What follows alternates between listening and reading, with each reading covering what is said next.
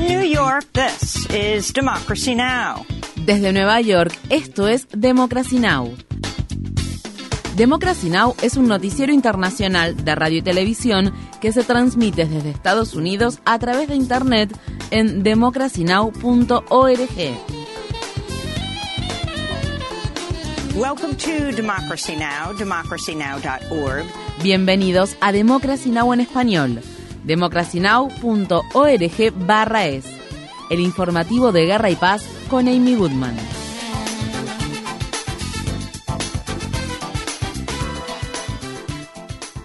En el estado de Kentucky, un hombre que portaba un rifle de asalto semiautomático estilo AR-15 mató el lunes por la mañana a cinco personas en un banco del centro de la ciudad de Louisville. Otras ocho personas resultaron heridas en el ataque, incluido un oficial de policía que recibió un disparo en la cabeza y requirió cirugía cerebral. La policía de Louisville dice que respondió al ataque dentro de los tres minutos de haber sido informada y dio de baja al atacante en un intercambio de disparos. Los investigadores identificaron al atacante como un empleado del banco All National Bank de 25 años y aseguran que estaba transmitiendo en las redes sociales en vivo mientras atacaba a sus compañeros de trabajo. El gobernador demócrata de Kentucky, Andy Vigir, dijo que tres de sus amigos cercanos se encontraban entre las víctimas, incluido el vicepresidente del banco Thomas Elliott, quien por muchos años fue un donante del Partido Demócrata.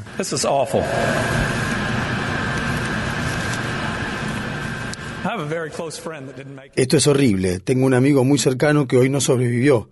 Tengo otro amigo cercano que tampoco sobrevivió. Y uno que está en el hospital y espero que se recupere. Solo dos horas después del tiroteo masivo ocurrido el lunes en Louisville, una persona murió y otra resultó herida en un instituto público de formación superior que se encuentra a unos 3 kilómetros de distancia. Según la organización Gun Violence Archive, ha habido 146 tiroteos masivos en Estados Unidos en 2023. Estos actos de violencia volvieron a poner el foco en los esfuerzos de los republicanos para flexibilizar aún más las regulaciones sobre las armas de fuego, incluido el del congresista del estado de Kentucky, Thomas Massey, cuyo distrito incluye partes de los suburbios de Louisville. En 2021, Massey publicó en Twitter una foto en la que él y seis miembros de su familia aparecen sosteniendo rifles de asalto y con el mensaje de Feliz Navidad, postdata, Santa por favor trae municiones. En el estado de Tennessee, el Consejo Metropolitano de la ciudad de Nashville votó por unanimidad el lunes a favor de reincorporar al legislador demócrata Justin Jones pocos días después de que los republicanos lo expulsaran de la Cámara de Representantes de Tennessee por unirse a las protestas pacíficas contra la violencia con armas de fuego. Estas fueron las palabras expresadas por Delicia Porterfield, una miembro del Consejo Metropolitano de Nashville, cuando habló justo antes de la votación del lunes, la cual se definió con 36 votos a favor de la reincorporación y cero en contra. El legislador Jones fue honesto con respecto a quién es, un defensor audaz y sin resquemores de la comunidad. El pueblo eligió a su legislador y con esta votación enviamos un fuerte mensaje a nuestro gobierno estatal y a todo el país. Nosotros no toleraremos que se atente contra nuestra democracia. Luego de la votación, el legislador Jones marchó junto a más de mil partidarios hacia el Capitolio del estado de Tennessee, donde volvió a prestar juramento. Más tarde, Jones participó del debate que se desarrolló en una sesión de la tarde en el hemiciclo de la Cámara de Representantes del estado.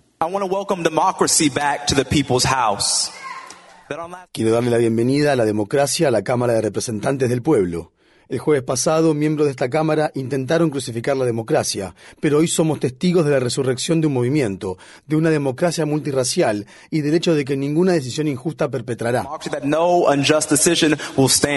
Por su parte, Justin Pearson, el otro legislador demócrata de la ciudad de Memphis, que también fue expulsado la semana pasada, podría ser reasignado para ocupar un escaño en la Cámara de Representantes de Tennessee si la mayoría de los 13 miembros que conforman la comisión del condado de Shelby acuerdan que así sea. Visite nuestro sitio web democracynow.org barra es para ver nuestra cobertura sobre este tema, incluida una entrevista realizada al legislador Justin Jones. En el estado de Virginia, la Fiscalía de la ciudad de Newport News presentó cargos penales contra la madre de un niño de 6 años que disparó e hirió a su maestra de escuela primaria en enero. El tiroteo dejó a Abigail Swerner con una herida en la mano y otra en el pecho. La madre del niño enfrenta un cargo de delito grave por negligencia infantil y un cargo de delito menor por haber guardado un arma de fuego de manera imprudente. Swerner está demandando a la Junta Escolar de la ciudad de Newport News y a los administradores de la escuela que, según ella, hicieron caso omiso repetidas veces ante las advertencias de que el escolar estaba amenazando a la gente y parecía tener un arma de fuego. El gobierno de Biden ha presentado una demanda que busca bloquear el fallo de un juez federal del estado de Texas que revoca la aprobación de la píldora abortiva mifepristona por parte de la Administración de Alimentos y Medicamentos de Estados Unidos. El Departamento de Justicia está solicitando a la Corte de Apelaciones del Quinto Circuito de Estados Unidos que mantenga la orden en suspenso hasta que se tome una decisión final. La secretaria de prensa de la Casa Blanca, Karine Jean-Pierre, dijo el lunes que el gobierno está preparado para llevar adelante una larga lucha legal.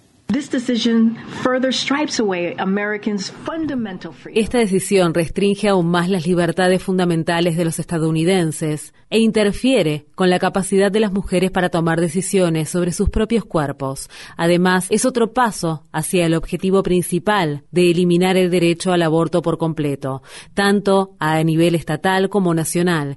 Esto es lo que funcionarios que están en contra del derecho al aborto nos han dicho una y otra vez. El propósito es eliminar el acceso al aborto para todas las mujeres en todos los estados.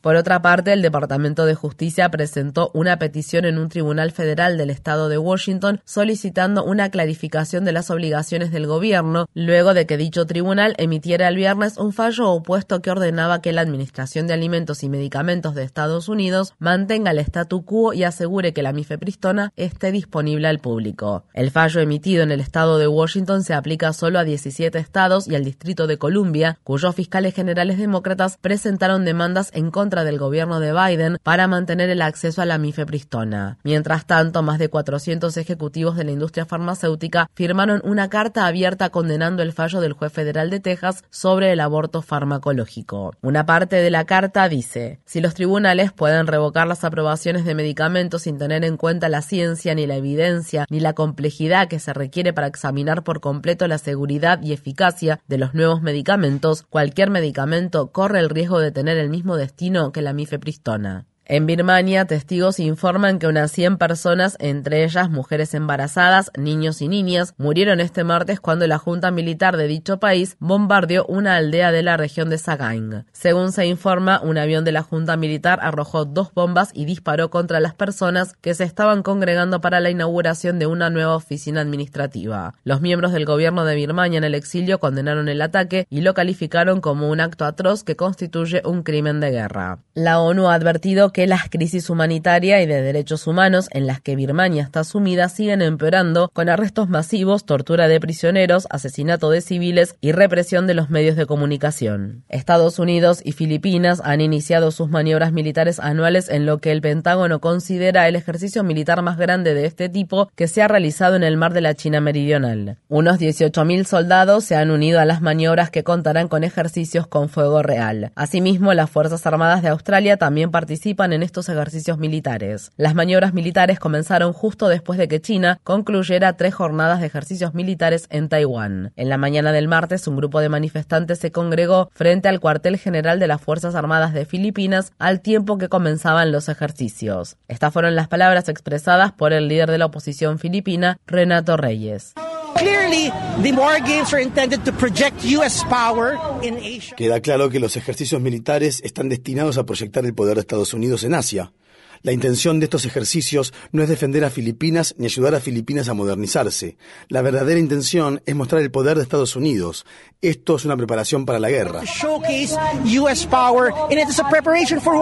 Las Fuerzas Armadas rusas han lanzado en las últimas 24 horas una nueva ola de ataques en Ucrania, donde se han reportado decenas de bombardeos rusos en nueve regiones. Según se informa, también continúan los intensos combates por el control de Bakhmut. Un funcionario prorruso afirmó que mercenarios de la organización paramilitar Wagner han tomado el control del 75% de esa ciudad sitiada. Mientras tanto, Rusia y Ucrania concretaron este lunes un intercambio de prisioneros en el que cada país liberó a 100 prisioneros de guerra. El periódico The Washington Post informa que el presidente de Egipto, Abdel Fattah el-Sisi, mandó fabricar cerca de 40.000 misiles para enviarlos de forma encubierta a Rusia. Egipto es un país aliado de Estados Unidos y uno de los principales receptores de ayuda militar estadounidense. Según se informa, el presidente el-Sisi trató de mantener los envíos en secreto para evitar problemas con Occidente. El senador demócrata del estado de Connecticut, Chris Murphy, afirmó al respecto. Egipto es uno de nuestros aliados más antiguos en Medio Oriente. Si es cierto que el Sisi está produciendo en secreto misiles para Rusia que podrían ser utilizados en Ucrania, tenemos que evaluar seriamente la situación de nuestra relación. Estas revelaciones provienen de los documentos clasificados de los servicios de inteligencia de Estados Unidos que se encontraron en una serie de archivos filtrados en Internet a principios de este año. Visite democracynow.org barra es para obtener más información sobre este tema. El presidente de Bielorrusia ha pedido a Rusia que garantice la seguridad de su país en caso de que éste sea atacado por Estados Unidos u otras potencias de la OTAN. El presidente bielorruso, el autoritario Alexander Lukashenko, realizó estos comentarios durante una conversación que mantuvo el lunes con el ministro de Defensa de Rusia durante la visita que este último realizó a la capital bielorrusa, Minsk.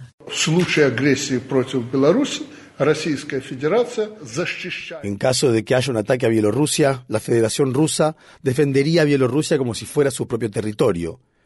Este es el tipo de garantías de seguridad que necesitamos. De hecho, ya se habló algo sobre este tema en la década de 1990.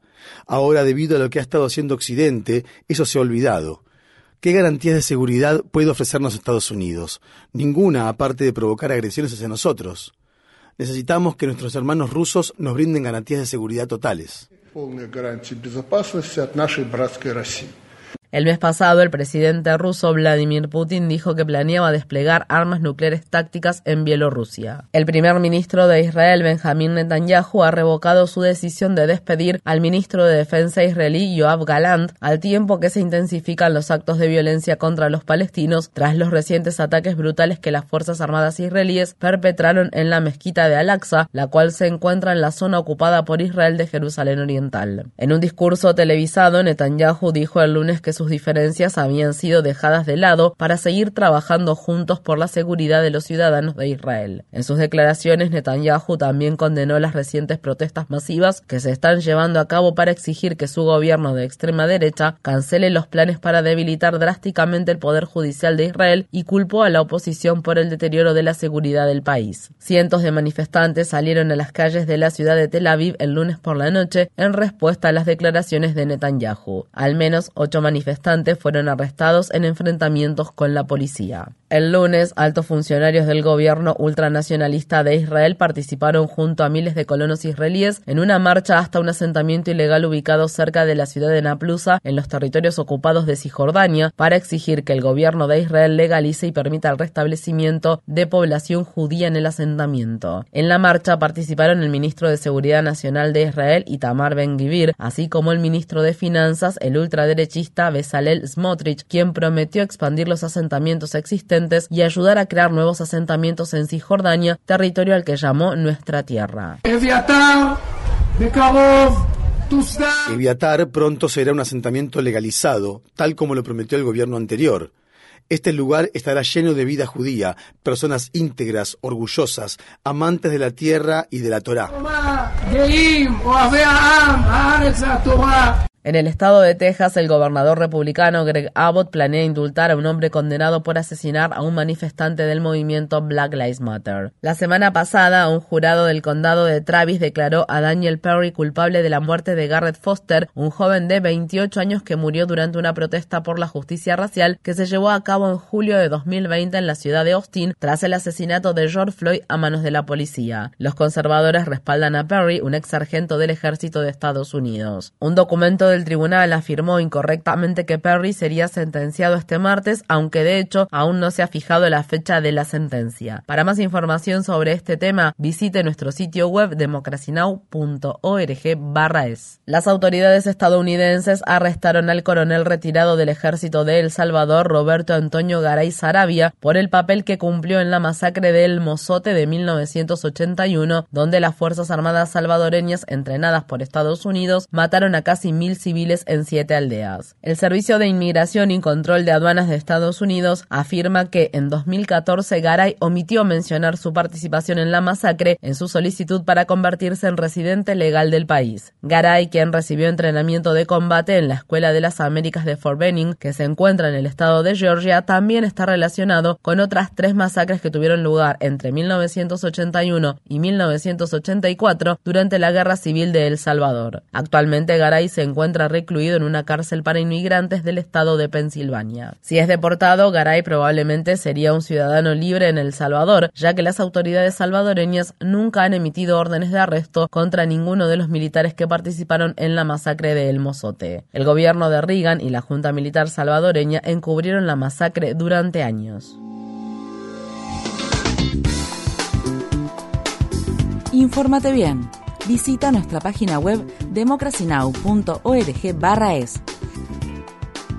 Síguenos por las redes sociales de Facebook, Twitter, YouTube y SoundCloud por Democracy Now! es.